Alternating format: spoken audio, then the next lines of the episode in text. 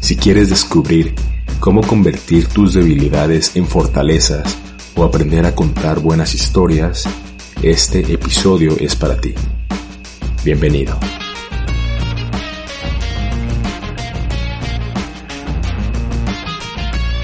Hola, hola, hola, hola, ¿qué tal? ¿Cómo les va? Bienvenidos, bienvenidos a este nuevo episodio del Día Cero, el podcast en donde platicamos con gente interesante e innovadora acerca del día en el cual cierto proyecto, cierta idea o cierta decisión les cambió su vida y podamos aprender algo de ello para encontrar ese día cero que también cambie la nuestra. En esta ocasión traemos de verdad una joya de episodio eh, nos tocó platicar con Diego Mauri. Él es Master Coach de Platzi, la plataforma de cursos número uno de toda Latinoamérica. Es fundador de Hack Sureste, una organización para impulsar el talento en el sureste del país. Y Global Shaper del Foro Económico Mundial, entre muchas, muchas otras cosas que ha hecho Diego. Eh, decidí invitar a Diego al podcast porque es primeramente que es increíble contando historias, ya se van a dar cuenta en el capítulo, pero lo más increíble ha sido el camino que ha atravesado para llegar a poder narrar esas historias y sobre todo hacer que la audiencia que los escuche rescate algún concepto de lo que él comparte. Eh, hablamos un poco acerca de lo que estamos cerca de vivir, una nueva ola de una evolución en los empleos, eh, hablamos acerca del futuro de la educación y de lo importante que es saber comunicarte correctamente para estar bien con la sociedad y contigo mismo. Eh, ha sido una plática llena de muy buenos conceptos, sobre todo llena de, historias, de experiencias, de aprendizajes y he generado una plática en donde nos muestra el otro lado de la vida de un empresario. Lejos de esa vida que a muchos de nosotros nos venden en redes la historia o las historias que escucharemos en breve me parece que se asemeja mucho más a lo que es en realidad eh, venir de abajo y tener éxito. Así que pues nada, eh, los dejo con Diego Mauri, ojalá que puedan identificarse en algo con su historia y obtener algún aprendizaje de todo lo que aquí hablamos. Nos vemos al final del episodio y que lo disfruten.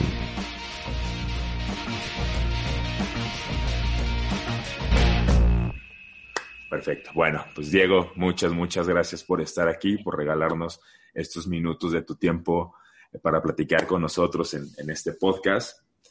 Pero descubrí en el lugar tal vez menos, menos eh, público que has estado, pero, pero la verdad que fue una, una grata sorpresa escuchar un poquito de tu historia y fue esa una de las grandes razones por las cuales me animé a invitarte.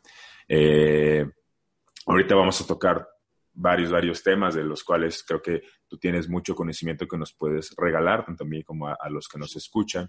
Pero quisiera iniciar eh, con esta, este, este podcast, se habla de, ciertos días en los cuales creo que nuestra vida cambió en cierto, en cierto punto, de lo poco, mucho que puedo saber de los, de los invitados. Entonces, yo creo que eh, en base a las diferentes lugares y diferentes conferencias, diferentes pláticas que has dado, pues obviamente ahorita tienes mucha experiencia acerca de eso, sin embargo, pues tuvo que haber una en la cual iniciaste, ¿no? Y quisiera que empezáramos por ahí, quisiera que nos pudieras platicar a, la audiencia acerca de ese primer día en el cual, o esa primera conferencia o plática que viste en la cual, pues viste a un cierto público el cual probablemente te intimidó y que nos pudieras compartir un poquito acerca de esas emociones en las cuales viviste al momento de dar eh, esa plática y ponernos en contexto un poco acerca de eso. Ok, ok. Primero que nada, pues Carlos, gracias por invitarme. Este, para mí encantadísimo siempre, me encanta, me encanta hablar, así que yo encantado de, de, Más espacios. Exactamente, me fascina. Interesante pregunta, realmente, la conferencia que me marcó o que más recuerdo, Mm, ¿Sabes qué? Creo que no es una conferencia como tal, que es lo que te puedo contar. Fue más que nada una obra de teatro. Bueno, no tanto una obra de teatro, fue un ensamble. Fue una... Eh, yo está, te pongo en contexto, yo acababa de entrar al TEC de Monterrey, este, Campus Laguna, a estudiar la preparatoria. Y a mí siempre me, encanta, me ha encantado el teatro y los musicales. Desde el 2001 tengo una extraña fascinación por los musicales, principalmente con Sweeney Todd, fue el primer musical que me encantó. este, y pues cuando entré, entré a, la preparatoria del TEC de Monterrey, me di cuenta que estaban eh, teniendo audiciones, teniendo audiciones para un ensamble de la vida de Walt Disney. Era, un, un, ensamble de, Disney, ¿sí? Este, yo conscientemente sé que no bailo ni canto. No tengo esos talentos. Sin embargo, había tenido experiencia actuando, había tenido una expertise actuando y estaban buscando, estaban haciendo audiciones para los roles de narradores. Porque el ensamble iba a tener una historia, iba a contar la vida de Walt Disney a través de canciones y de narradores.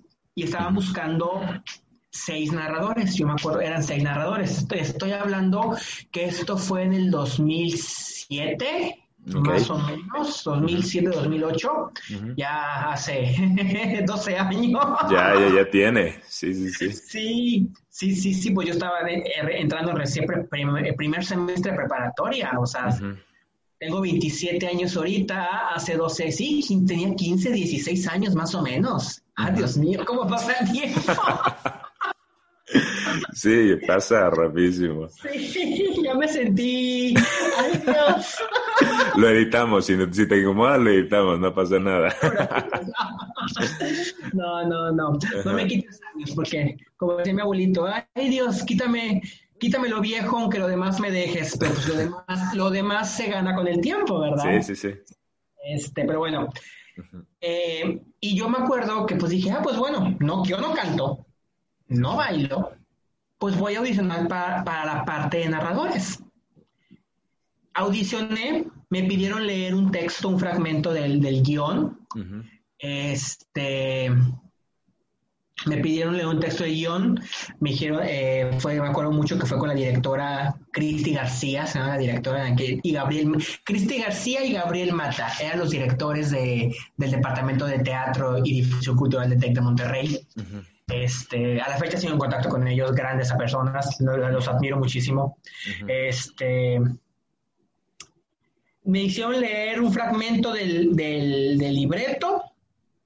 Este, me pidieron leerlo con diferentes tonalidades, diferentes intenciones, contento, enojado, feliz, etc. Em,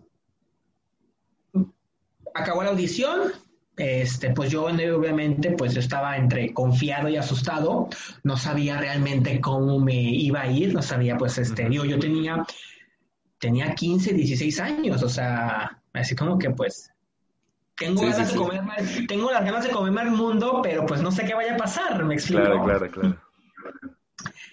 Como a los 15 días o 20 días, no me acuerdo más o menos, este, sacaron los, los, los nombres de las personas, de los seleccionados, quién quedó en tal canción, quién quedó en tal baile, quién quedó en, y quién quedó en narradores, quiénes íbamos a ser los seis narradores.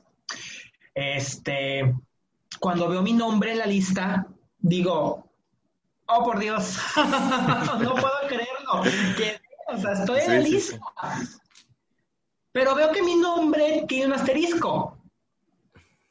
Y dije, acá, ah, hijo, ¿por qué tiene un asterisco mi nombre? Y ya veo abajo de la hoja, asterisco, favor de pasar a hablar con Cristi García, la directora. Y yo, oh, ok. Digo, no puede ser tan malo porque pusieron mi nombre en la lista, pero porque el asterisco. Claro. Voy con Cristi, voy a la oficina de la directora y me dice, este, felicidades Diego, nos gustó mucho, felicidades, este, eres el miembro más joven del ensamble. Todos los actores, cantantes y bailarines ya estaban eh, de cuarto semestre de prepa hasta la carrera. Sí, o sea, yo era el más joven de todos. Este, yo y una amiga, este, Maggie, también está, ella, ella, pero ella era cantante, ella, era, ella quedó como coro. Este, me dice felicidades y todo. Nada más que necesitamos practicar. Necesitamos hablar tú y yo. Y yo, ok, ¿de qué se trata? Dice, tienes buenas intenciones, tienes buena voz, tienes buen tono, tienes bueno, pero tu dicción es pésima. Y yo así como que, pues sí, sí es cierto. Yo tengo, tengo un problema porque te digo, a la fecha lo tengo, donde mi cerebro funciona más rápido que mi boca. Por lo tanto, atropella las palabras. Claro, sí, sí, sí.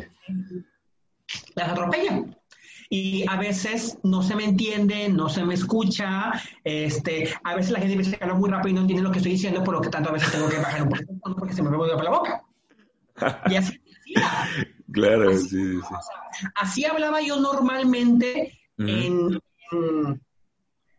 en, la vida diaria. O sea, tenía buena intención, tenía buen tono, pero hablaba muy atropellado. Ok, ok. Y me dijo, Cristi, vamos a tener que ensayar y practicar y hacer dicciones, ejercicios de dicciones. La verdad, fueron meses muy complicados de práctica. Me, Cristi me ponía a hacer ejercicios de, dicciones, de articulaciones, para yo poder hablar más claro y que se me entienda mejor. ¿sí? Comencé a ser consciente de cómo hablaba y comencé a articular mejor. ¿sí?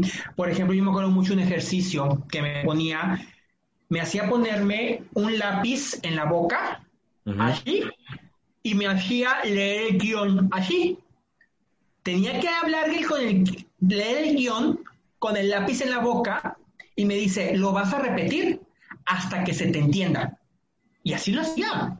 Hablaba, leía el párrafo, lo leía, lo leía, hasta que se me entendía. Y Cristi me enseñó ejercicios de dicción. Me enseñó, tienes que hacer estiramientos de boca, así como estiras para hacer ejercicio, sí, sí, lo mismo con la boca. Tienes que estirar. Me ponía a hacer ejercicios, articulaciones, gestos para poder hablar mejor. Claro. ¿sí? Y realmente mejoró muchísimo mi dicción. O sea, esto que estoy hablando así, que puedo hablar en público, que puedo dar una conferencia, que puedo hablar en un podcast, es gracias a estos ejercicios de articulación que me enseñaron en el teatro. Sí, ahí me di cuenta que tenía una buena vocación o, o que tenía un talento que pude desarrollar. Después comenzaron los ensayos con los demás lectores, con los demás narradores. Comenzamos. Este, ellos me daban consejos. Todos, todos sin excepción, estaban en carreras, en universidad. Yo era el único de preparatoria, imagínate, o sea, todos tenían ya 18, 19 años, 20, y yo era el único mocoso de 15, 16 años. A ver, para, para tener en contexto y perdón que te interrumpa, ¿cuánto tiempo estuviste practicando? Es decir, gesticulando, o sea, esperaste a ese momento en el cual ya podías estar, empezar a practicar con otras personas. Como un mes diario. Diario. Yo iba, yo iba después de clases a la oficina de Cristi y todos los días me ponía a hacer ejercicios de articulación por media hora por lo menos. Y no me dejaba irme hasta que leyera bien el texto, hasta que se me entendiera. Porque sí, la verdad que sí, era un caso perdido, no se me entendía. O sea, yo hablaba muy rápido, la voz se me atropellaba, las palabras se amontonaban y yo no, no, se me entendía nada. Hablaba así, o sea, tenía la boquita así. Sí, sí, sí. ¿sí? Pero a Cristi le gustó mucho mi intención, mi actuación, como, como, quiero pensar que se le puede llamar, y me dijo, vamos a practicar hasta que lo saques. Y ya cuando tocamos, comenzamos a practicar en grupo, a, a, ensayar en grupo los narradores, pues ya mejoraba mi reacción, mis reacciones, la sinergia, el clic, tú y yo, vamos, tú lanzas, pasas, todo, y así. Y me fui dando cuenta de otra cosa. Me fui aprendiendo el diálogo más rápido que los demás. se me olvidaba el guion a veces, el libreto, lo olvidaba a veces en el locker o se me olvidaba en la casa. Y pues me decía mi compañera, me, escucho, me, acuerdo mucho, Nora, me acuerdo de Nora, me decía Nora, toma, compartimos el libreto tú y yo. Y había veces que yo ni siquiera leía el libreto, se me venía a la mente. Sí, o sea, de hecho, presentamos ese ensamble cuatro veces. En una ocasión, no abrí el libreto en toda la obra. Me lo dije en memoria. Y a la fecha, a la fecha. Te puedes acordar de eso. Me acuerdo del libreto. De hecho, mi, uno de mis ejercicios de calentamiento, antes de dar una conferencia o una presentación, repetir un diálogo de la obra. Y a la fecha, 12 años después, puedo seguir diciendo, Walter Elias Disney comenzó a hacer dibujos en Marceline, en Missouri. Sus primeros trabajos eran dibujos de caballos que hacía para el doctor Doug Sherwood. Y estando ahí, conoció a Walter Pfeiffer, quien lo introdujo al mundo del teatro y las películas. Ahí comenzó todo. O sea, se volvió mi ritual, me explicó, se volvió mi manera de explicar y decir, este, así yo puedo, es como, como quien dice mi ritual de iniciación. Me pongo en el mood, me pongo en el ambiente, ok, este, articulo, recito mi diálogo para entonar, para poner intención. Este, y la verdad, fue, fue un periodo que me encantó. O sea, ese ensamble musical, ese, ese, ese ensamble de Disney, donde yo tuve la oportunidad de ser narrador, con otros este, seis increíbles, este, otros, otros cinco increíbles narradores, actores que a la fecha, actores, bailarines y cantantes que a la fecha sigo admirando este, y sigo eh, recordando con mucho cariño y admiración, voces que no tienes ni idea, mis respetos. Yo creo que esa fue mi presentación parteaguas. Ahí me di cuenta que no solamente me gusta hablar en público, sino que tengo cierto talento para hacerlo. De hecho, dato curioso, ahí todavía tengo libreto. ahí lo tengo guardado entre mis cosas. este, este, pero sí, ahí aprendí eso.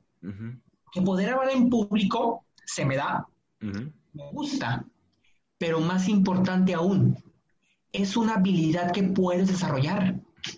Claro. Que puedes mejorar. Y no, y no solo lo que lo, veo así como una habilidad, sino que con tu ejemplo es el claro ejemplo en el cual un defecto o una debilidad la puedes convertir en una habilidad. Y eso es eso es totalmente algo que nos cuesta dimensionar hasta que escuchamos este tipo de, historias, ¿no? Es, es, muy, muy valioso. Sí, o sea, definitivamente, o sea, porque realmente, si escuchaba, a mí sí, bueno, siempre se me daba mi actuar, siempre se me daba mi hablar en público. Tenía, no tenía tanto miedo yo. Pero no fue hasta prepa, hasta ese, hasta esa obra, hasta ese ensamble, que me di cuenta lo que yo podía hacer. Y del ensamble comencé a ser maestro de ceremonias de eventos. Sí, yo era el maestro de ceremonias de los eventos del TEC, en algunos, no todos, en algunos. Después, cuando tuve que dejar la escuela comencé, y comencé a dar mentorías, conferencias o talleres, fui también desarrollando esa parte. Y yo lo puedo decir definitivamente, o sea, el Diego de hace 12 años no se parece al Diego de hoy en día. Claro, o sea, definitivamente lo, lo que se parece es que le sigue gustando hablar en público le sigue gustando transmitir, le sigue gustando compartir. ¿Me explico? Este, pero sí, realmente si me preguntaras a mí cuál fue la que me cambió la vida o fue un parteaguas en mi camino, fue esa. El, este, hay un antes y un después. Pues después de eso. De, de, ese acontecimiento. Claro, sobre todo porque, como lo dices, probablemente te gustaba hablar en público, ¿no? Pero si al final este tipo de mensajes, este tipo de conceptos que das, si no hubieras mejorado la forma en que lo dices, el mensaje no hubiera llegado tal cual como ahora lo tienes. Y eso para un orador o para un comunicador es todo. Probablemente te puede gustar mucho, pero si no lo haces lo suficientemente bien para que el mensaje llegue al público, no vas a poder conseguir tu objetivo que al final es comunicar lo que sabes, ¿no? Entonces, ese ejercicio que dijiste, eso tiene mucha razón y qué bueno que lo comentaste, qué bueno que lo expusiste tal cual con el ejemplo que te acuerdas tal cual.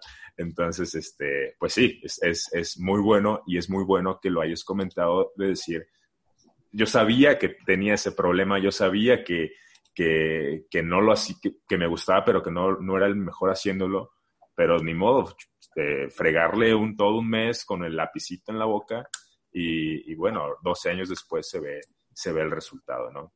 Eh, quisiera, quisiera eh, ahorita empezar ya un poquito más de lleno a, esta fase de, emprendimiento, por lo que pude encontrar un poco este, buscando acerca de ti. te enfocas mucho, sobre todo en en todo este tema que tiene que ver con emprendedores, todo este tema que tiene que ver con, con, impulsarlos a esa gente que, que, quiere poner su negocio o empezar algo, algo propio. Pero quisiera que nos explicaras un poquito, que nos pudieras eh, eh, comentar acerca de tus emprendimientos. Eh, un poco acerca de tu primer emprendimiento y que tú consideras que fue el primer emprendimiento, cómo fue que surgió, cómo, cómo le fue al final y sobre todo que nos comentaras qué experiencias obtuviste, ya sea buenas o malas, de ese primer paso que das que tú consideras que fueron importantes. Ok, mira, tuve varios proyectos desde jovencito, desde los 17 años comencé. Este, yo fui emprendedor por necesidad, no por motivación. Okay. Este, irónico, interesante, yo vengo de familias empresarias. Mi padre era empresario. Mis abuelos eran empresarios. ¿sí? La familia de mi madre es empresaria. O sea, vengo de dueños de negocios. Vengo de familias dueños de negocios. ¿sí? Sin embargo, yo jamás me vi yo con esa visión de ser dueño de un negocio. Yo estaba estudiando realmente en el TEC de Monterrey porque yo quería trabajar en una empresa transnacional, en una gran incorporación, este, e intentar viajar por el mundo. Yo quería eso.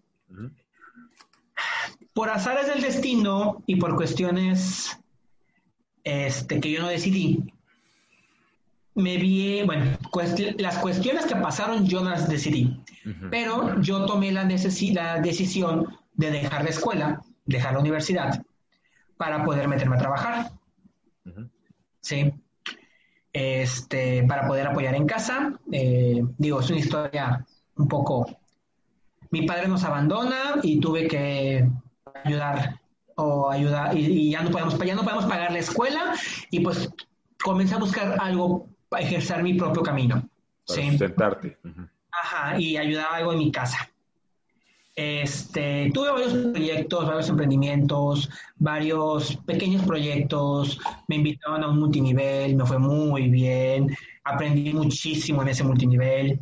Este, tuve otros pequeños proyectos como freelance o así, pero realmente mi primer, que te puedo decir, mi emprendimiento mío de mí, fue cuando sin querer queriendo puse mi propio negocio de organización de bodas. Okay. Sin querer queriendo. fue, fue muy interesante, fue muy interesante. Este, a mí siempre me, me, ha, me, ha, encantado estar en el borlote. Mi mamá dice que soy ajonjolí en todos los moles. Desde la escuela, desde la secundaria y la prepa, en lo que se trata de organización o ferias o eso, ahí estaba yo metido. ¿Sí? Nunca iba a clase porque estaba Diego ocupado en la organización de X o de Y. Y estaba Diego, feliz y contento. Este, un día, una conocida se casa y me pide de favor que si le puedo ayudar a organizar su boda. Yo dije, bueno, no te puedo comprar un regalo de bodas porque pues no tengo dinero, Así que mi regalo es ayudarte a organizar la boda. Y ya hacemos la boda, se organizo y todo. Ahí está, ahí ves a Diego en el salón, coordinando meseros, acomodando a la gente en sus, sus mesas, checando que la decoración esté bien, cuidando la noción de la, del el orden de la boda, que, que, la novia no se escape, que el novio no se escape. O sea, ahí, está, ahí ves a Diego en todo. Ok. ¿Sí?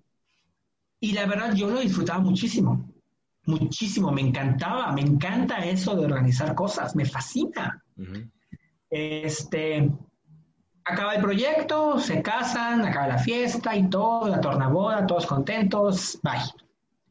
Después me contacta una amiga de la novia y me dice, oye, pues fui a la boda de fulanita y vi que ahí andabas y todo, yo me voy a casar en unos meses y pues me gustaría contratarte para, para que me ayudes. Y yo dije, ok, vale, y me dice, ¿cuánto me cobras? Y yo en ese momento, lo primero que se me vino a la mente fue, acá dijo, ¿puedo cobrar, verdad? ahí, ahí dije, si soy bueno en algo, ¿por qué lo hago gratis? Claro. ¿Por qué, ¿Por qué no convertirlo en un negocio? Y pues a partir de ahí decidí, comencé a fundar mi, este, mi agencia de bodas, me comenzó a organizar bodas, tenía yo un equipo, personas que me ayudaban, ya tenía mi lista de proveedores, ya tenía aliados, ya tenía contactos con los salones de, bodas, o sea, me comencé a hacer de todo ese círculo. Y la verdad, yo estaba fascinado, yo estaba increíble, yo estaba, este, era algo, que, era algo que te gustaba que se hacer y aparte se los hacías a, gente y estabas en, como dices, ¿no? En la fiesta, que es lo que te gustaba. Sí, o sea. Y uno de mis primeros fracasos o mis primeros tropiezos fue durante ese proyecto, ese negocio. Había, había un organizador de bodas otro, otro organizador de bodas, este, que me contactó, me dijo, oye Diego, quiero hablar contigo, lo que pasa, eh, quiero platicar contigo, que ya nos fuimos a un Starbucks a platicar. Y me dice, oye Diego, lo que pasa es que yo me tengo que ir a Chicago por trabajo y tengo dos novias que te quiero dejar para que tú los organices. Este, dije yo, ok, va, genial, trabajo es trabajo, me encanta. Ya luego, este, se fue él, realmente nunca me presentó formalmente con las novias. Él les dijo a ellas que yo era parte de su equipo de trabajo. Sí. eh, para las novias le habían dado un anticipo de dinero a él para pago de proveedores. Y él me decía, sí, yo te lo pago, yo te lo, yo te lo doy, Diego, para que tú lo pagues, tú lo des y toda la cosa y así. Pues bueno, para no ser cuento largo, esta persona se quedó con el dinero, se quedó como con 50 mil pesos, que eran 50 mil pesos para proveedores. Sí. A los ojos de la novia, yo era responsable. Claro. Porque yo soy el organizador. A mí me dio el dinero. Porque esta persona les dijo que yo era parte de su equipo. Pues amenazaron con demandarme, con meterme a la cárcel. Yo tenía 19 años. Pecaba de inocente. Pues tuve que pagar ese dinero. Tuve que pedir prestado, me endeudé y pagué ese dinero. Todo por confiar en una persona en la que sí, a lo mejor no debe haber confiado, pero más que haber confiado, aprendí las consecuencias de no formalizar algo. de no tenerlo por escrito. A la mala, ah, porque esta persona me bloqueó de todos lados y ya nadie sabía. Yo nunca supe si realmente se fue a Chicago, o se fue a otro lado o qué pasó. Jamás supe. El punto es que esta persona se quedó con 50 mil pesos que querían que yo pagara y al final tuve que pagar. Ni modo. Y ahí aprendí y ahí me pasó que si no está firmado, no está escrito en papel, no existe. Así. Si no está escrito en papel, no existe. Aprendí eso a la mala. Aprendí eso a la mala. este, ese fue como que mi primer gran fracaso, mi primer fuck up de emprendimiento. Este, me novatearon. La verdad, yo creo que no hay otra palabra para describirlo. Me, me, novatearon. Este, pero pues aprendí. La verdad que aprendí. Sí, sí, sí.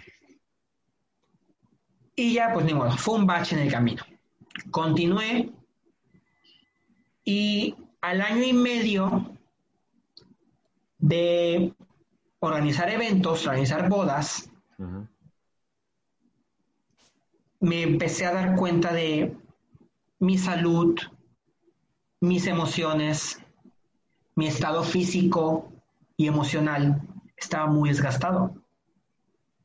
El trabajo de organizador de eventos es el segundo trabajo más estresante del mundo. Y yo llevaba más de un año teniendo por lo menos tres bodas al mes. Sí, tenía dinero. Cada fin de semana. Sí, no, ganaba bien. Pero ahí puse las cosas en una balanza. Dije, ¿qué estoy haciendo? Estoy sacrificando mi salud, mis emociones, todo. Y luego me di cuenta de algo. Me di cuenta que lo que más amaba y más me emocionaba, lo comencé a aborrecer. Ya no disfrutaba mi trabajo. O sea, mi mayor placer y diversión pasó a ser... Te estaba matando. me estaba matando, me estaba, lo estaba aborreciendo, lo estaba odiando. Ahí aprendí otra lección muy importante. Si no amas lo que haces, no lo hagas. Deja de hacerlo. Porque ni tú, ni tu cliente, ni tu jefe, ni con las personas que vas a trabajar van a ser felices. Porque se nota cuando a alguien no le gusta lo que hace. Y yo decía, porque me tocaban proveedores de todo tipo, unos muy amables y otros muy amargados. Yo decía, pues ¿por qué se amargan? O sea, ¿qué onda con esta gente? Un año y medio después dije, con razón. Sí, mm. tiene sentido porque están, porque están, porque están amargados. Y ahí decidí dejar mi primer emprendimiento. Dije, no me gusta, ya me está aborreciendo, ya me está hartando, aquí muere. Aquí muere. O sea, la verdad, puse las cosas en una balanza y créeme, ninguna cantidad de dinero vale la pena sacrificar tu salud y tu estabilidad emocional. No. Ahí aprendí otra lección. El objetivo de un emprendimiento no es generar dinero, es generar bienestar, solucionar problemas para tus clientes y para ti. Claro. El dinero es nada más una consecuencia de ser productivo. Sí. Sí, sí, claro. Este. Ahí después de ese emprendimiento, me asocié con una persona que se convirtió en mi mentor, mi aliado, mi mejor amigo, todo. Éramos inseparables, éramos uña y mugre. La gente no nos visualizaba separados ya. Sí. Pusimos una pequeña consultoría de emprendimiento y de innovación. Él, era él era experto en emprendimiento e innovación y yo era más que nada como que la cara como que la parte de relaciones y vinculación. Ok. Sí. Eh, no quiero hablar mucho de este tema por cuestiones personales, pero esta persona me traicionó de maneras muy dolorosas, muy, muy dolorosas, o sea, horrible. Sí. Este, ahí aprendí que aunque sean tus amigos, los negocios son negocios. Esta persona decidió atacarme, este, lastimarme de manera personal. No me embaucó en los negocios, no me está ni nada. Simplemente me lastimó de manera personal. Sí. Eh, ahí decido dejar Torreón. Okay. decido dejar Torreón donde vivía, decido dejar Torreón porque ya no podía estar ahí, ya no me, no me sentía a gusto, ni cómodo, ni contento con todo lo que pasó. Okay. Mi madre en ese entonces vivía en Mérida, Yucatán, donde yo vivo ahora. Y le hablé a mi madre y dije, madre, ¿sabes qué? Ya no quiero estar en Torreón. Me quiero ir para allá. Y mi madre me dijo, vente, vente. Esa llamada fue un viernes para el siguiente sábado yo ya estaba en Mérida. O sea, así. Dije, ya lo perdí todo, no tengo nada que perder, vámonos. Fue la decisión más, tal vez no injustificada, pero sí más impulsiva que he tomado en mi vida. Porque literalmente cambiar de ciudad, cambiar de vida de una semana a otra, o sí. Sí, sí, sí. Y créeme, a la fecha, al día de hoy, no me arrepiento en lo más mínimo de haberlo hecho. En lo más mínimo. ¿sí? Me vengo para acá, para Mérida. Este, en ese momento decido emprender dos negocios junto con mi familia. Mi madre este, quiere poner una heladería Y yo pues, me puse a ayudarle. Pusimos la heladería. Y al mismo tiempo, de manera paralela, me asocié con unas personas y comenzamos un negocio de distribución de juguetes sexuales. Ok. Sex De muy buena calidad y muy económicos. Me dio mucha risa porque la inversión inicial era tanto dinero, X dinero. Yo no tenía esa cantidad en ese momento. Le dije a mi madre, oye mamá, ¿y si ponemos un negocio de, de juguetes de sex toys?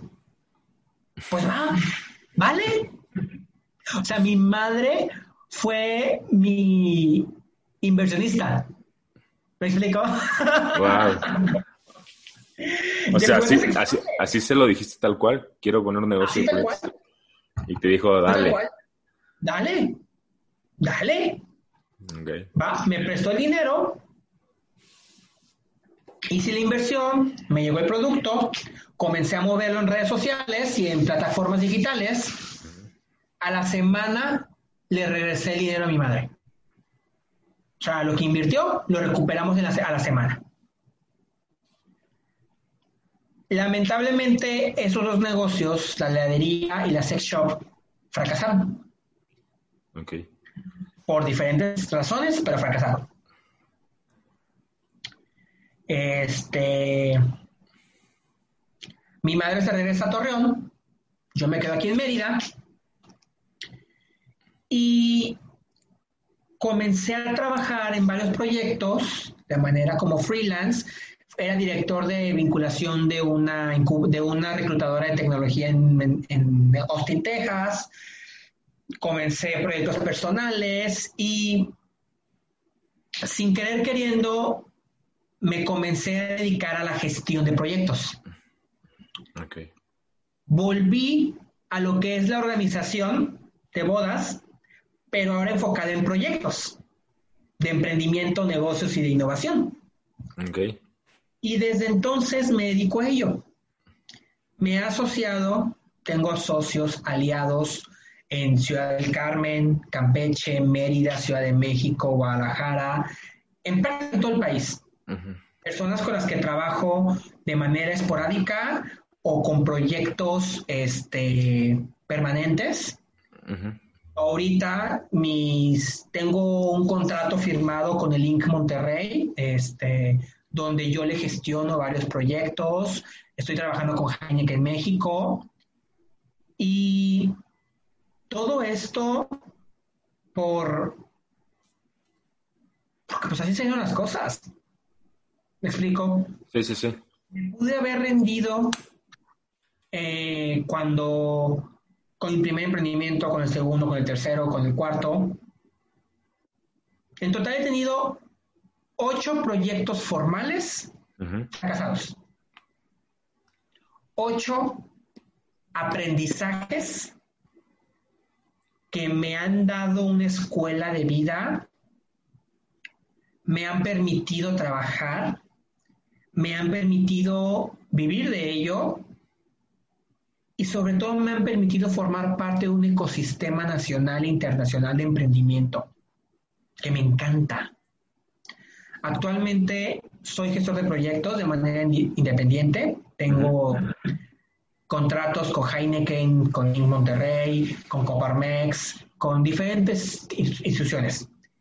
Y aparte, todo esto expertise de trabajar con emprendedores, de trabajar con, con personas me permitió recibir la invitación para ser coach permanente en una institución digital que se llama Platzi, donde soy coach y mentor en un programa de esta, de, de esta empresa. Y eso me permite ayudar a otros estudiantes a desarrollar su máximo potencial. Y creo que ahí aprendes lo más valioso y lo más importante del, del emprendimiento, de los negocios, del ecosistema, de lo que quieras. Es servir a los demás. El que no vive para servir, no sirve para vivir. Si tú estás en un negocio nada más para generar dinero, está condenado a fracasar o estás condenado a caer en un vacío que nunca vas a llenar. Ahorita mi máxima satisfacción no es el dinero, digo, obviamente, lo necesito. Claro, claro, de eso, de eso. La verdad. Hay que cobrar por lo que sabe hacer uno. Sí, no lo hagas gratis, este, hay que comer de algo. Pero lo que más me deja satisfacción es poder ayudar a los demás poder ayudar a los demás a alcanzar su máximo potencial.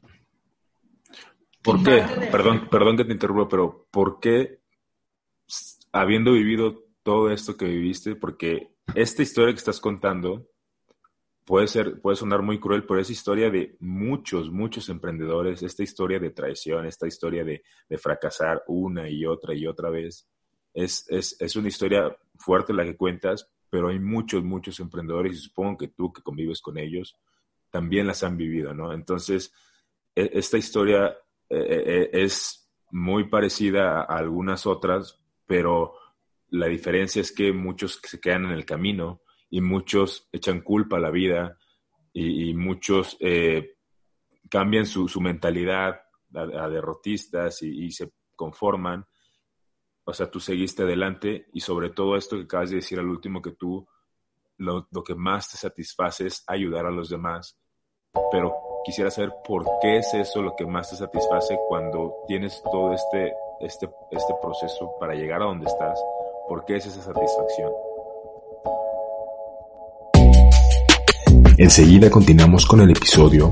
Eh, simplemente quería comentarles que si tienes en mente crear un podcast o ya tienes uno y necesitas contenido para llevarlo a conocer a más personas, nosotros podemos ayudarte con eso. Estamos aliados con Micromarket, que es una agencia de marketing y contenido que se enfoca en potenciar los nichos de mercado, y el podcasting es uno de ellos. Así que si estás interesado, búscanos en Instagram y en Facebook como arroba micromarketmx, eh, escríbenos, dinos más o menos qué tienes en mente y trataremos de ayudarte a crearlo. Incluso aunque no sea con respecto al podcast, sea cual sea el contenido digital que quieras crear, nosotros podemos apoyarte a lograrlo. Bien, pues esto es todo por ahora, te dejo con la segunda parte de esta conversación y nos vemos al final del episodio.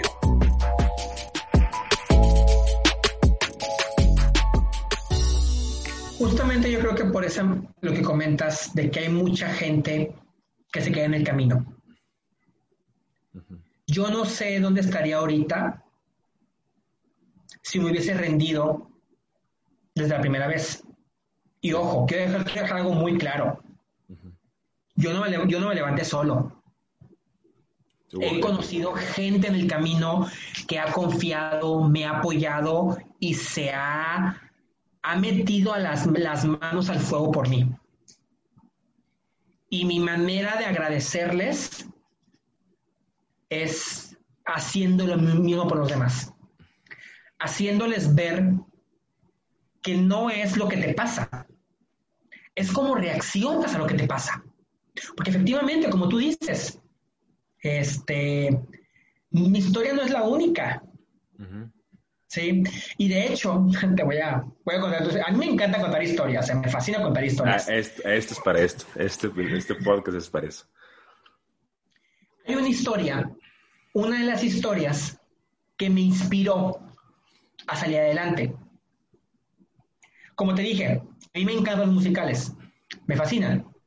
Sí. Y aprendí la historia de un musical clásico, sobre todo de su actriz principal, que me inspiró muchísimo. En 1954 se estrenó un musical en Nueva York llamado Mi Bella Dama. El musical era, fue protagonizado por Julie Andrews. El musical tuvo un éxito internacional, increíble. ¿sí? Gente de todo el mundo iba a ver el musical. Julie tenía 20 años nada más cuando protagonizó el musical. Imagínate, tu primer protagónico es un éxito internacional. O sea, ¿cómo te sientes? ¿Me explico? El musical tuvo tanto éxito que los productores decidieron llevarlo a la pantalla grande, convertirlo en una película. Imagínate, jovencita, tu primer protagónico, y te vas a convertir en, una actriz de cine. uno de los productores, el productor James Holt, decidió que Julie no era lo bastante buena o famosa para la película. Así que decide despedirla. Y en su lugar contratan a Audrey Hepburn. Audrey Hepburn es una leyenda del cine, o sea, no es mala actriz. Sí, sí, sí.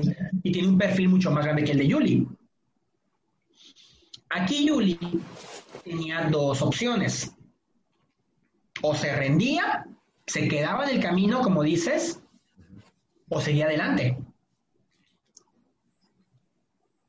En ese momento había un productor de cine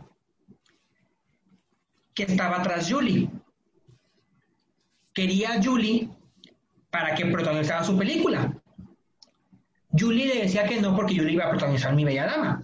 Pero cuando la despiden, Julie toma la decisión de aceptar este papel, ese nuevo papel. O sea, se da a sí misma otra oportunidad.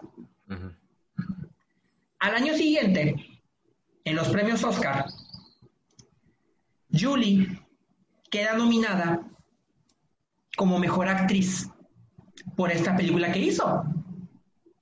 O sea, su primera película, que no fue Mi Bella Dama, fue esta otra película y quedó nominada como, como mejor actriz.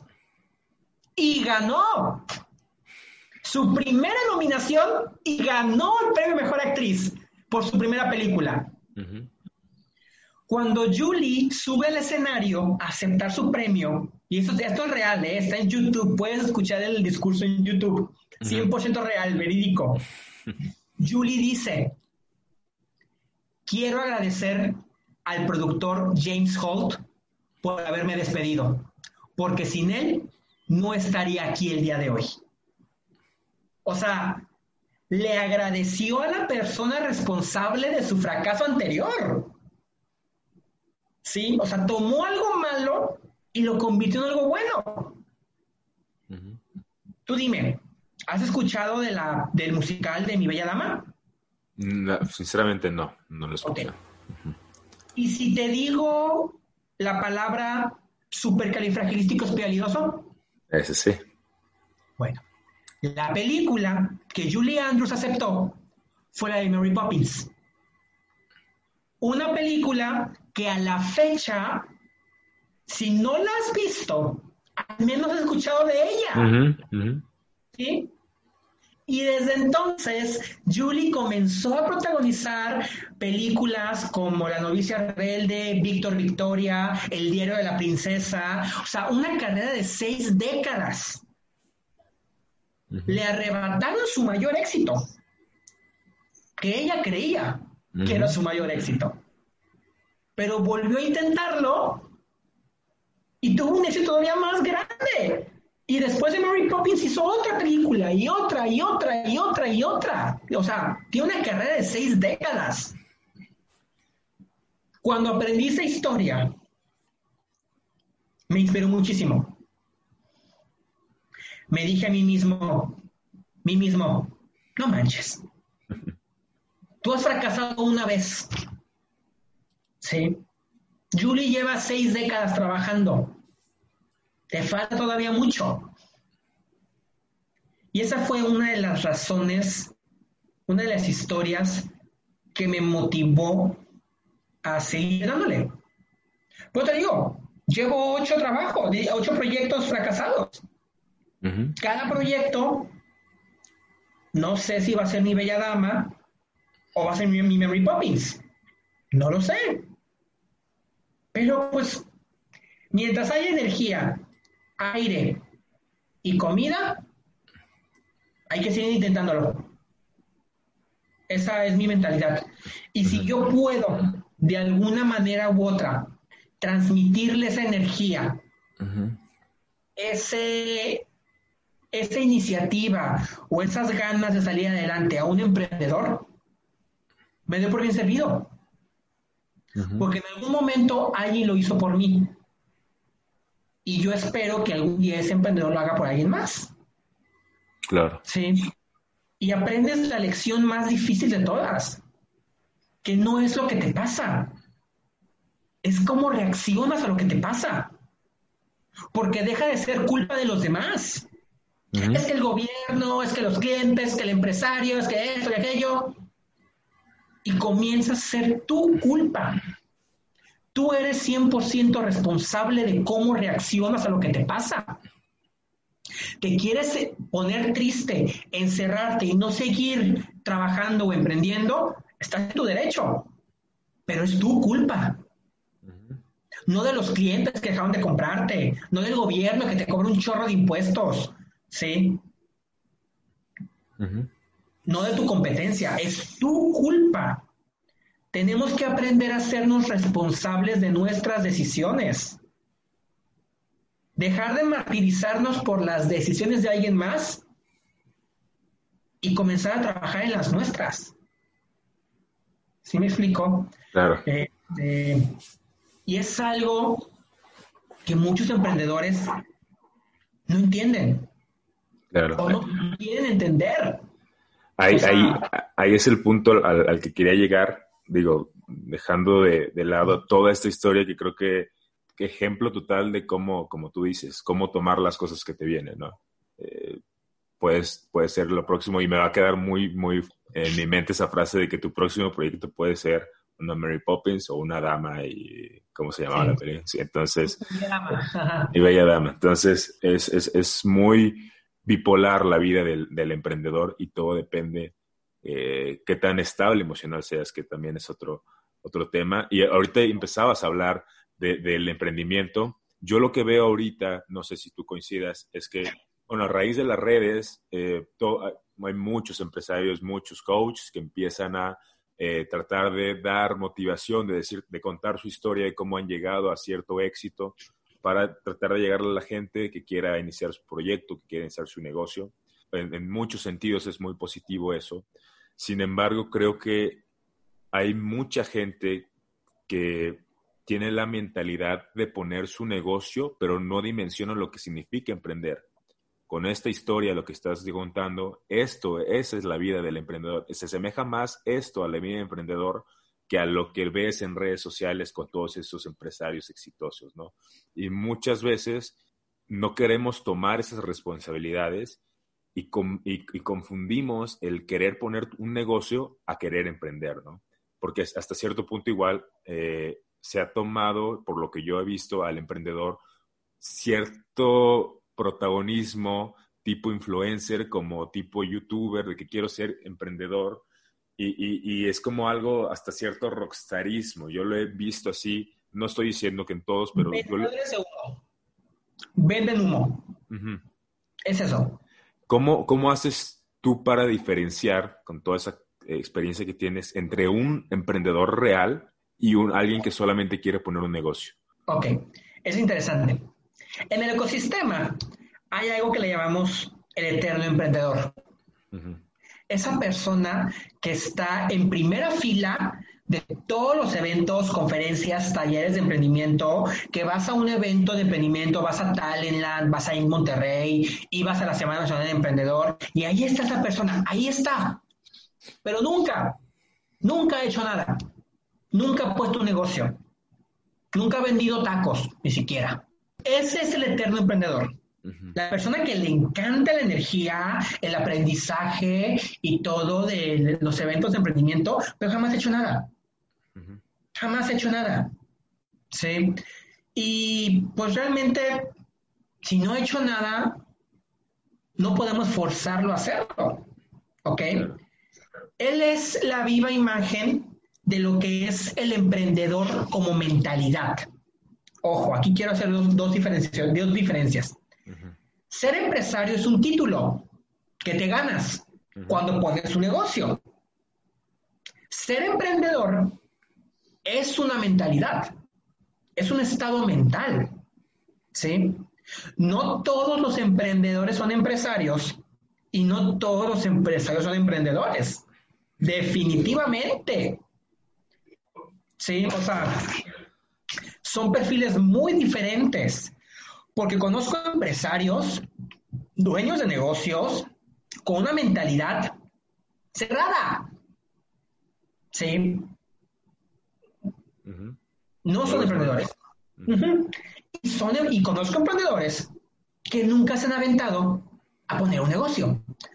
Lo ideal, obviamente, la utopía, es que sea una combinación de los dos. Pero lamentablemente no siempre es así. ¿Ok? este, y ese eterno emprendedor lo vas detectando en el ecosistema, porque no tiene nada que aportar, porque lo único que dice, más bien, lo único es que repite lo que los demás ya dijeron, que fue la conferencia de, neuro, de neuroventas o que fue la conferencia de tal persona que te, que de educación financiera o de, neuromarketing, no sé, o sea, que fue a mil conferencias y nada más repite y repite y repite lo que estas personas dicen.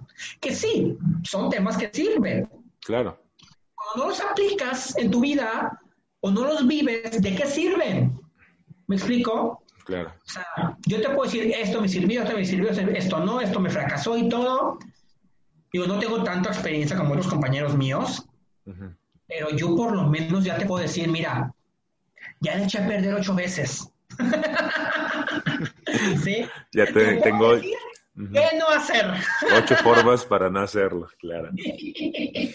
Exactamente. Sí, no, y la verdad necesitamos que la gente deje de ser emprendedora y se convierta en un empresario emprendedor. La verdad, necesitamos resultados. Y ahorita, más que nunca, que nuestra economía está, que tenemos que lamentablemente tenemos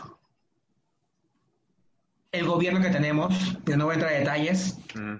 Lamentablemente estamos viviendo esta pandemia donde nos dimos cuenta que estamos en un parteaguas.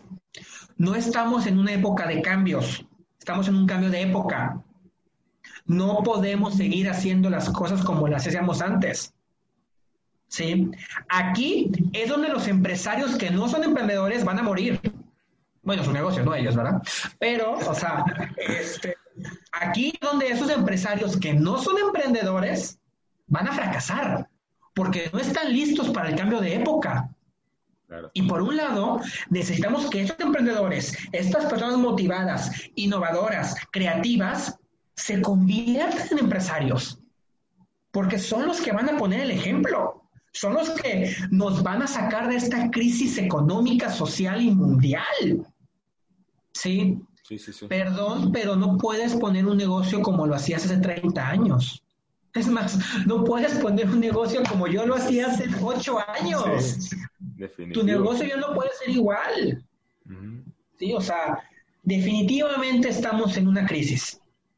Necesitamos más emprendedores que se convierten en empresarios o empresarios que se quieran cambiar el, chip a emprendedores. Definitivamente. Claro. hay, gente que ha hecho toda su vida algo que le ha funcionado y que cree que toda su vida va a seguir funcionándole, no importa los factores y no toma en cuenta esos factores. Y este que estamos viendo es un factor que se vive cada 100 años. Entonces, si no tomas en cuenta el factor que te va a llegar una vez en la vida, pues entonces, como dices, vas, a, vas, a, vas a fracasar. Y, y lo, y, quisiera ahorita entrar en un tema al cual tiene que ver con, con, con esa parte de, de, salir adelante. Tienes una conferencia, por lo menos vi que, que anunciaba una conferencia en la cual habla sobre la cuarta revolución industrial. Ajá. Y, quisiera, y quisiera entrar un poquito ahí yo conozco mucha gente en la cual está trabajando, que te está ganando un sueldo, sin embargo, creo que no está tomando en cuenta el cual eh, hay trabajos en los cuales en unos años se van a volver totalmente obsoletos, es decir, la tecnología, las máquinas van a venir a hacer tu trabajo que tienes, que a lo mejor tú estás bien sentado trabajando ocho horas al día, haciendo lo mismo todos los días, todos los días, pero estás tan metido en esa rutina que no te das cuenta que hay, que hay gente que está desarrollando máquinas para sustituirte porque esas máquinas son más baratas, esas máquinas no causan tantos problemas, estas máquinas puedes tenerlas trabajando hora, hora tras hora, día y noche y no causan problema. Entonces, a esto va mi pregunta y a ver si nos puedes un poquito ampliar ese panorama y a la gente que nos está escuchando ojalá pudiera entender esto. ¿Cómo crees ¿O qué le dirías a esa gente que está en un trabajo de ese tipo para que se identifique, para que identifique que, su trabajo va a ser sustituible en los próximos 15, 20 años y que a lo mejor ahorita está trabajando bien, que tiene un buen sueldo, pero en 20 años, si no, no se da cuenta ahorita, va, va a ser sustituible y aparte, ¿qué es lo que tiene que hacer para sobrevivir a ese cambio en la cual la, la, revolución industrial va a penetrar y, puede dejar sin trabajo a muchas, muchas personas. Definitivamente va a pasar. Y ya ha pasado antes. Claro. La primera revolución industrial sustituimos el trabajo manual con máquinas. Claro. Sí. De que la persona esté jalando el, eh, al buey eh, y el yugo este, para agarrar la tierra, lo pasamos a tractores. En la primera, hace más de 100 años. ¿sí? En la segunda, las líneas de ensamblaje, fundadas por Henry Ford. En la tercera, la digitalización. Y en la cuarta, la estamos viendo ahorita, la automatización y robotización. Claro. Para que te des una idea, ok, mira, sí, va a pasar. Pronto, a lo mejor sí, más de lo que creemos, ¿ok? A México en particularmente aún le falta un poco ver el impacto. ¿Por qué? Porque México no tiene la capacidad técnica o intelectual, el personal, para poder sobrevivir esta parte. nos vamos a encontrar un desempleo masivo creado por la cuarta revolución industrial.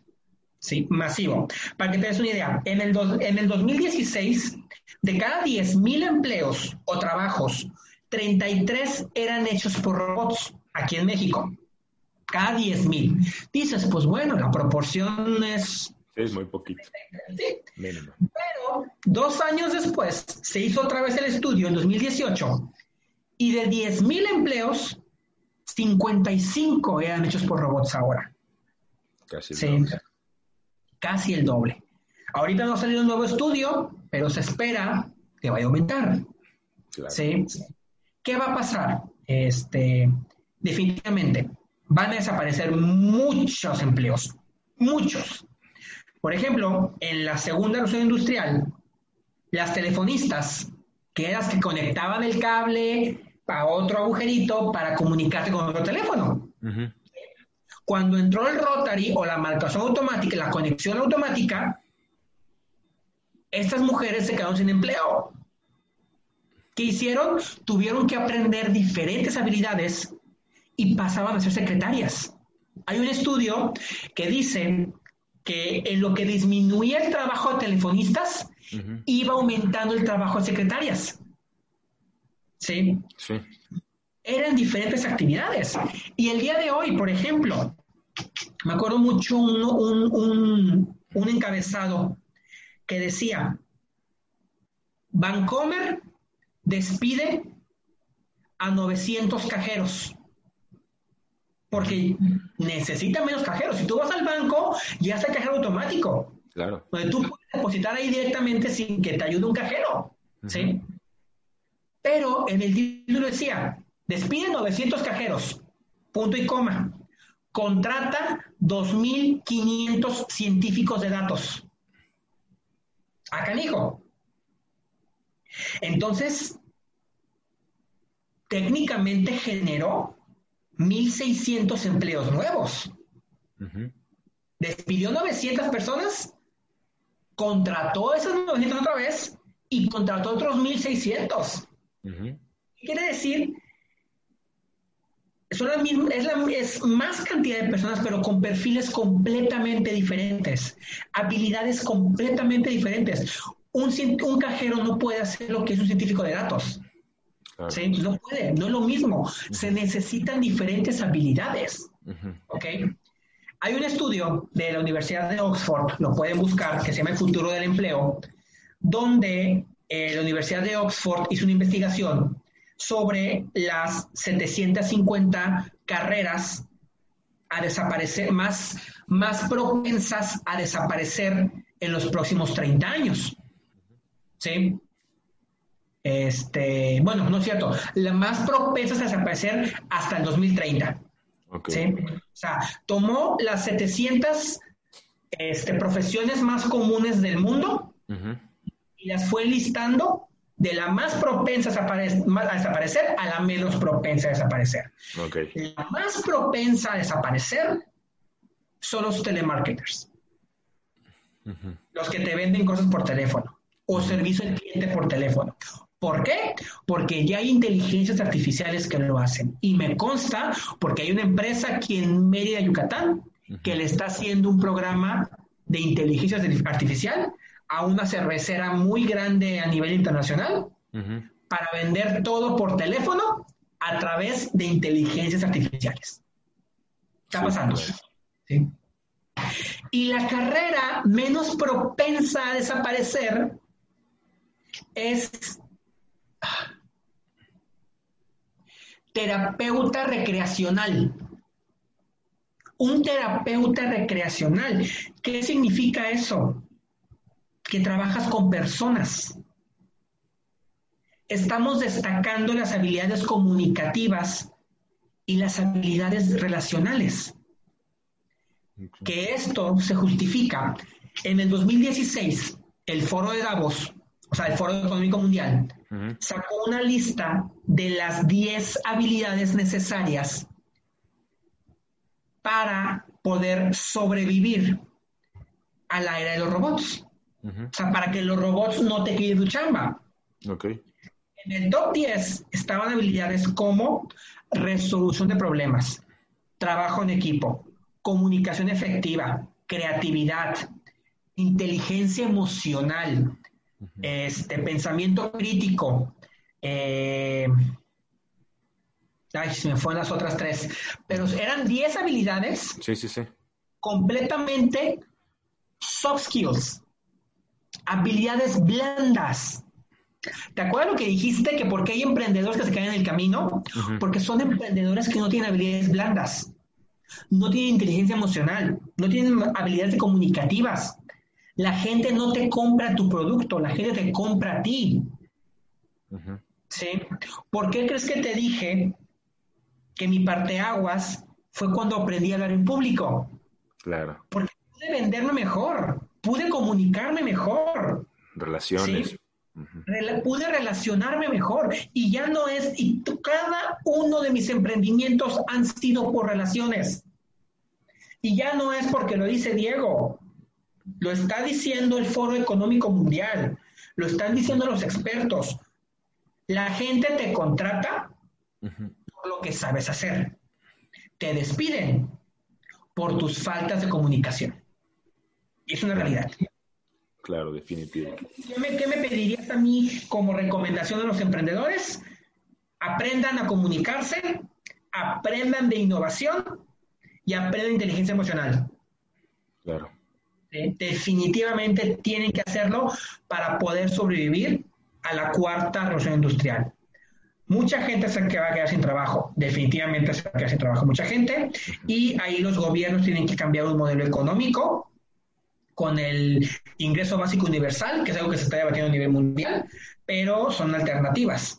Se vienen tiempos muy confusos. Y ahorita con la pandemia, la pandemia vino a acelerar eso porque forzó a muchas personas a digitalizarse. Claro. Sí. Sí, sí, sí. no sabemos qué va a pasar. Pero definitivamente, como era antes, no, no vamos a volver. No vamos ni, de, ni de chiste. ¿sí? Sí, es un tema que tenemos que comenzar a trabajar y a prepararnos. Porque de otra manera, se vienen las cosas muy, muy muy complicadas.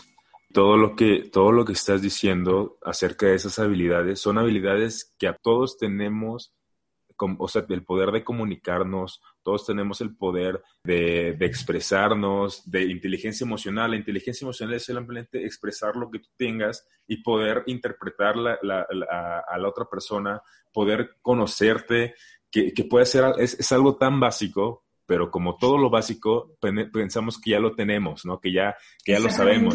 Y eso, eso es lo que está haciendo olvidarnos de eso. Y la gente que potencia esas habilidades básicas que nos enseñan desde el inicio, desde que nacemos, la gente que potencia es la que llega a ese éxito, porque como tú dices, las relaciones es lo que te hace impulsarte, porque solo no vas a poder. Y lo más importante de todo, se pueden aprender y desarrollar. Yo lo hice, yo lo aprendí, yo lo desarrollé, yo lo mejoré. Claro. A diferencia de una hard skill, que una hard skill se aprende en un libro de texto estudiando, una soft skill se aprende poniéndolo en práctica, viviéndolo, desarrollándolo. La a diferencia de una inteligencia intelectual, la inteligencia emocional se puede desarrollar. Hay casos muy extremos que necesitan terapia psicológica, pero la mayoría de los casos es simplemente con pura convivencia humana. Definitivo. Sí. O sea. Sí, eh, eh, eh, lo, que estás, lo que estás diciendo es que se puede aprender, sin embargo, y aquí es donde viene la siguiente pregunta que te quiero hacer se puede aprender, sin embargo, las instituciones que deberían de enfocarse en enseñarte lo básico, no lo están haciendo. Y tal vez es un tema medio complicado de tocar. Eh, no sé si lo quieras ampliar un poco, pero eh, sin duda que el sistema educativo, no solo en México, sino yo creo que en, todo el mundo, tiene que tener un cambio, así como todo, lo, todo está teniendo un cambio, también tiene que tener un cambio saber que eh, las habilidades que están enseñando ahora en el sistema no van a ser tan utilitarias como se creen para el futuro? tan sencillo. Hay siete tipos de inteligencia. ¿Cuántos tipos de inteligencia crees que las universidades trabajan? O sea, deja tú ninguno, sí, o sea, de hecho creo que el Montessori, el, método, de hecho, por eso nació el método Montessori, ¿sí? Porque apela a otros tipos de inteligencia, pero ni siquiera eso es eficiente. Ni siquiera eso es suficiente, más bien, ¿sí? Las instituciones educativas necesitan comenzar a generar no licenciados, no abogados, no ingenieros, sino humanos, personas, profesionales y capaces. Necesitan comenzar a apelar a la parte humana. Y lo estamos viviendo ahorita. Estamos viviendo en la, en la época con mayor acceso al conocimiento de la historia humana. Definitivamente. Hay un sinfín de canales de YouTube donde puedes aprender sobre historia, ciencia, química, matemáticas, física, ¿ok? Hay plataformas como en la que yo trabajo, Platzi, Udemy, este, y un sinfín de cursos, son Coursera, cursos online, ¿sí? O sea, hay TikTokers, de hecho yo sigo TikTokers de canales educativos, o sea, vivimos en la época con mayor acceso al conocimiento. ¿sí? Ya no es como que nada más ibas a la escuela o a una biblioteca. Aprender. El conocimiento ya está al acceso de todos por todo lado. ¿Sí? Y ahorita, por ejemplo, que estamos en este semestre digital, que las escuelas son digitales, eh, las, clases, las clases son online y todo, ¿qué necesitan las universidades, los maestros y los alumnos? Humanos. Necesitan personas los maestros, y me incluyo, necesitamos apelar a la parte humana. Recordar que estamos enseñando y moldeando humanos.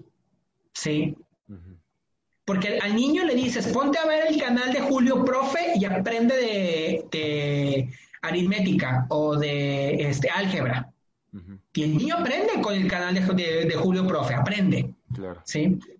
¿Dónde está la parte humana? ¿Dónde está? O sea, lo estás convirtiendo en un robot. Suena extremista o ciencia ficción, pero es realidad. Sí. Y nos está pasando. Las escuelas tienen que ser centros de convivencia y de desarrollo humano. Necesitan comenzar a enfocarse en desarrollar esas habilidades. Con la práctica, de la mano con la parte técnica, sí, o sea, no estoy diciendo que las universidades sean obsoletas, no, no lo son, las necesitamos. Definitivo, son centros de recreación. enfocarlo o reenfocar en lo, o sea, si el niño ya está aprendiendo física y química y matemáticas en YouTube, yo como universidad, ¿qué más le puedo enseñar que YouTube no puede? Claro. Claro. Resolución de problemas, pensamiento crítico, comunicación, trabajo en equipo. ¿Sí me, explico? ¿Sí, sí, sí, sí, sí. Eh, creo que dado la clave y creo que ahí es donde tendría que, ir el camino de la educación en, en, el futuro, que es enseñarle lo que en medios computarizados, en medios digitales no pueden aprender, que es convivir con la gente, expresarse, hablar, eh, comunicarte de emociones, eso que no se puede enseñar mediante una computadora, mediante una iPad, mediante un celular, eso es lo que tienen que enseñar. Y, creo que por ahí tiene que ser el camino, eh, porque ya, como dices, todo el conocimiento que quisieras encontrar está en Internet y en cualquier idioma lo puedes traducir, lo que quieras aprender. Entonces, creo que es una buena forma de cerrar esta plática dándonos cuenta que hay que ser más humanos y en Internet no se puede encontrar a ser más, no, no puede ser más humano. Puedes encontrar formas para hackear ciertamente tu comportamiento, pero la interacción es hacia el humano. Entonces, eh, pues bueno, quisiera cerrar con esto. De, verdad te, te, agradezco, te agradezco, Diego, este tiempo que estuviste platicando con nosotros, muchos, demasiados conceptos que pudimos tocar.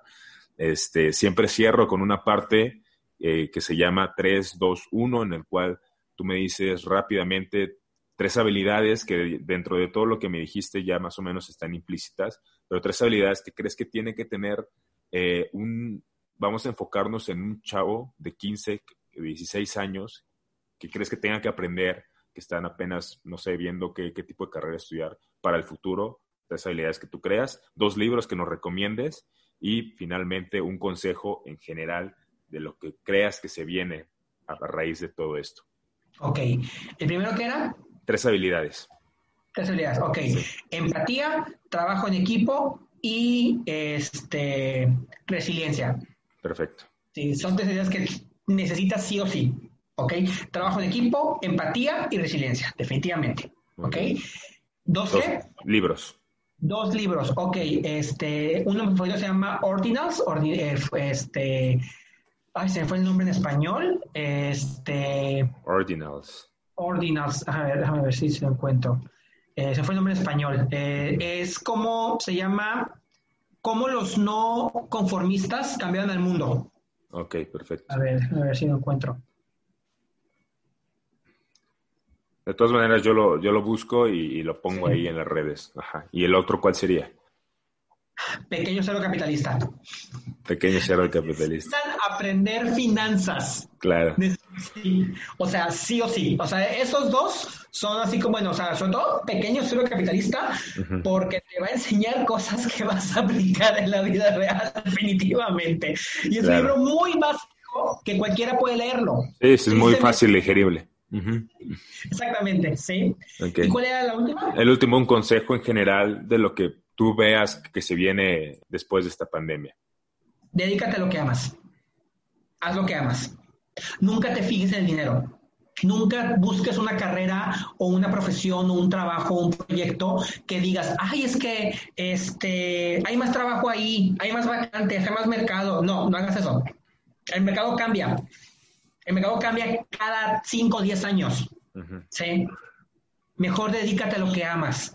Porque créeme que cuando te dedicas a lo que amas y eres bueno en lo que haces, la gente te va a buscar y te va a contratar. ¿Sí? No dejes que el mercado externo te defina. Mejor tú define el mercado externo. ¿sí?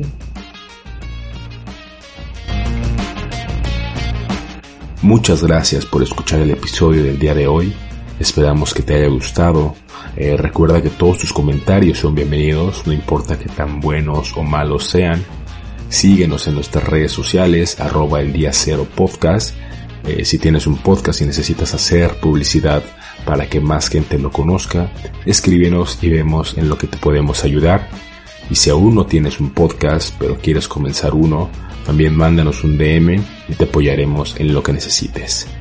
Además, te recordamos de la alianza que tenemos con la agencia de marketing por si necesitas una estrategia de contenido para tu negocio. Eh, búscanos en Instagram como arroba micromarketmx. Pregunta por nuestras promociones para microempresarios y para negocios nuevos que seguramente les podrán ayudar. Y pues creo que esto sería todo.